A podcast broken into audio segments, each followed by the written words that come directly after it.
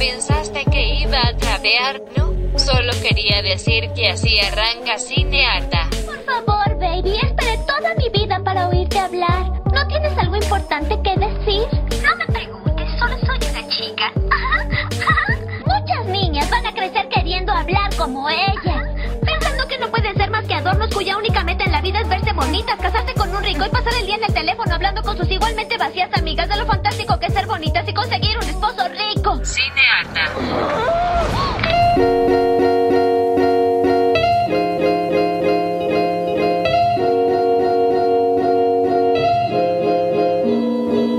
Aló, aló, aló, mi nombre es Pita Andrada Y yo soy Natalia Ábalos. y esto es Cinearta.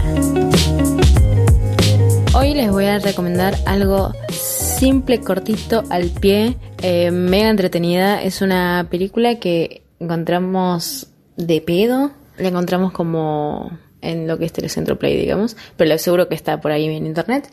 Que es una película que se llama Noche de Juegos o Game Night, que está mi adorada Rachel McAdams, que confirmé que actúa idéntico en cada papel que hace, lo cual, nada, me decepciona actualmente, pero la quiero tanto que ya fue, le voy a dejar pasar todo. Y el chabón de Ozark, que es eh, Jason Bateman.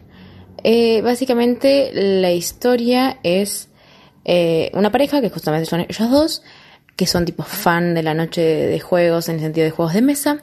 Y para competir con el hermano de Jason Bateman, eh, deciden participar en un juego que es como que va a venir, un juego, viste, como estas cosas de, mm, del roleplay, como va a venir alguien, te va a secuestrar y vos tenés que eh, seguir las pistas y como si fuera un escape room, como esas cosas como que son medio reales pero no son reales, eh, con la tensión de que nada, de que vienen a secuestrar a alguien, todo planeado por el hermano de Jason Bateman. El tema es que en el medio de todo esto empieza a mezclarse la realidad con el juego. ¿En qué sentido? Te empiezas a dar cuenta de que tal vez todo el secuestro y todo eso tal vez no es tan juego, tan, tan mentiroso, digamos, y dentro de todo ese esquema que estamos viendo de tensión, por es real, por ahí realmente secuestraron a alguien, eh, y no puedo contar mucho más. Eh, es una peli como muy pochoclera, pero como Nati hace poco me dijo como pochoclo rico, como esta cosa de entretenerse y no pensar nada por dos horas y que funcione bien. Eh, yo me entretuve mucho, eh, fue, fue muy feliz viendo esta película, pero también porque la quiero mucho, Rachel McAdams, es una realidad. Pero re, mírenla, o sea, si quieren ver algo así como pochoclo rico, me parece que está muy bien. Y aparece un montón de otros actores que lo van a ubicar de otras cosas, pero la verdad que tampoco importa tanto. Pero eh, me gusta cuando, cuando flashean, como esta cosa de que de repente parece un thriller y de repente es una comedia y de repente es un drama chiquito igual, obvio. Pero a veces también viene bien ver cosas así que sean pochocleras y que no ofendan a nadie, lo cual ya es un montón. Um, así que esta es mi recomendación breve, cortita, al pie. Acabo de recomendar Game Night o Noche de Juegos. Esa es mi recomendación de esta semana. Espero que estén bien. Cuídense, por favor. Les extrañamos, extrañamos estar al aire, de verdad. Pero ya, ya tiene que, tiene que faltar menos. No queda otra. Así que desde los estudios de Almagro me despido y pasamos a los estudios de Once. Muchas gracias, Vi, acá desde nuestro búnker en el glorioso barrio del Once. Hoy les traigo Assassination Nation, una película del año 2018, Nación Salvaje o Nación Asesina, dependiendo de la traducción de cada país. Es una película dirigida y escrita por Sam Levinson, creador de Euphoria, serie que amamos con locura y con eso ya me está cayendo bien. Cuenta la historia de cuatro amigas adolescentes que de alguna manera representan esa juventud desinhibida, post redes sociales, que salen de fiesta, pero que también hablan de cine y cultura. Es como que encontramos algo de jóvenes brujas y Mean Girls con mucha violencia. Como en la purga se plantea una situación improbable, pero no por eso imposible, en este caso para denunciar en clave de género la sociedad contemporánea.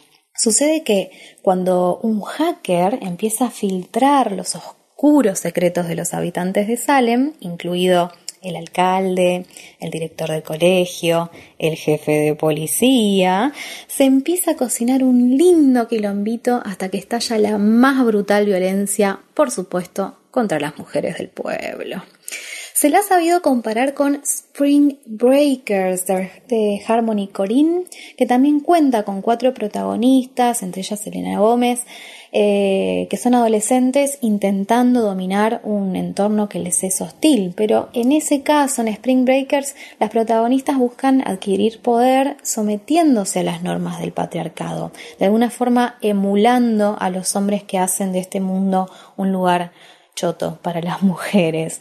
En cambio, acá en Nación Salvaje parece querer subvertir las normas de ese mismo patriarcado. En este caso, las protagonistas buscan el empoderamiento, pero de manera colectiva, lo cual se puede ver en un hermoso, violento enfrentamiento al final. Tenemos entonces una historia de venganza con un poquito de tono de terror como a mí me gusta, que explora esa amenaza a veces demasiado tangible de la violencia física perpetrada por grupos de hombres contra las mujeres. Hay algunas caras conocidas como Bella Thorne y Bill Skarsgård, perdón, ya sé que lo estoy pronunciando mal, es el malo de It. Y lo más lindo es que una de las protagonistas es una mujer trans interpretada por una mujer trans, como tanto reclamamos desde la comunidad LGBTI, Harry Neff, que además de ser actriz es escritora y modelo, y sin embargo su personaje no se define por su identidad de género, si bien tiene su propio ataque de transfobia.